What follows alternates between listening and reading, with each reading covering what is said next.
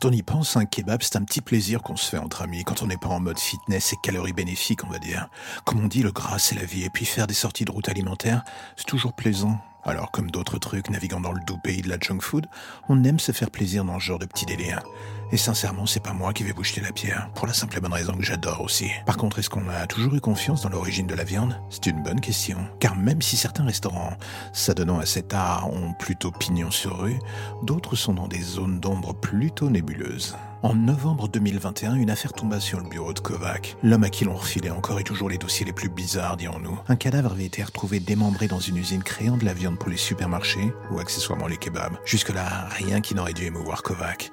Le hic venait du fait que ce cadavre n'était pas le seul. Cinq autres fabricants œuvrant dans le même terrain de jeu avaient découvert un cadavre dans leurs locaux, si ce n'était plus. Et ce qui les inquiétait sûrement, c'était que visiblement la viande humaine avait été mélangée à celle animale, et ainsi ventilée dans le circuit de la grande distribution sans que personne n'y fasse attention ou s'en rende compte. L'affaire commença à faire parler d'elle via le grand public quand un adolescent trouva un os humain dans son kebab. Une mère de famille un doigt dans une boîte de nuggets prise en grande surface et la liste n'arrêta pas pendant plusieurs jours. Une psychose s'installait lentement et sûrement, associant la viande à une douce et tenace odeur de cannibalisme. Mais comment récupérer tous les lots sans créer encore plus de panique dans le public? Kovacs savait que c'était impossible et décida donc de laisser les institutions en place se démerder sur le problème. Lui, il n'avait qu'une idée en tête, remonter la piste de ce tueur s'amusant à semer des cadavres dans les assiettes du grand public. Un cannibale par ricochet, il n'avait encore jamais eu cela à son tableau de chasse, et sincèrement ça finissait par lui faire froid dans le dos. Avec le temps, sans pour autant virer vegan, il avait fini par avoir de plus en plus de mal avec la viande rouge. L'idée même qu'il risquait désormais d'avoir un cadavre humain sauce béarnaise dans son assiette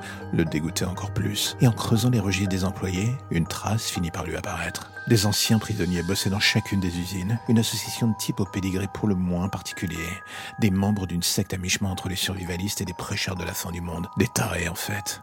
Leur gourou avait été tué il y a près de dix ans, un homme charmant, arguant que l'homme était un loup pour l'homme et qu'il serait nécessaire de réguler la population pour que seuls les plus forts finissent par survivre, d'une manière ou d'une autre. Dans sa tête, le cannibalisme n'était pas encore arrivé en tête des idées applicables, mais visiblement chez les survivants de son groupe, oui.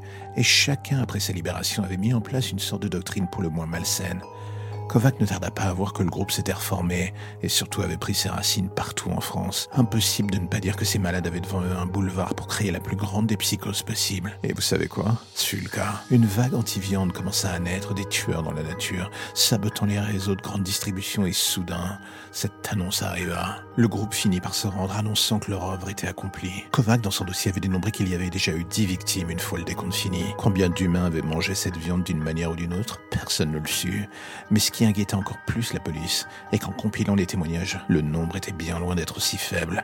Le décompte des victimes avait osiné la centaine désormais au travers de toute la France, et ce depuis des mois bien avant qu'on se rende compte de la première soi-disant victime. Et la chose qui aujourd'hui hante encore Kovac est qu'il fut décidé de classer l'affaire et enterrer une partie de la vérité. Il était impossible de récupérer toute la viande infectée. Alors une décision simple fut prise celle de laisser en circulation tout ce qui restait et faire comme si de rien n'était. On récupéra près de la moitié des stocks à base de cadavres. Le reste est encore aujourd'hui dans la nature. Une chose est certaine désormais. Pensez à bien regarder l'étiquette avant de faire cuire votre steak. Et surtout, bon appétit.